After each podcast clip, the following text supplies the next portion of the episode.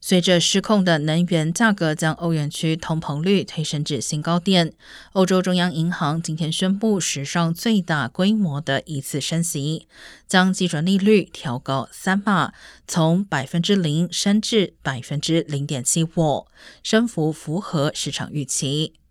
欧元区八月通膨率达到创纪录的百分之九点一。欧洲央行预测，消费者物价可能在一段长时间内持续快速飙涨。二零二二年的平均通膨率估计将为百分之八点一。今天大幅升息后，欧洲央行表示，接下来预计还会持续宣布升息。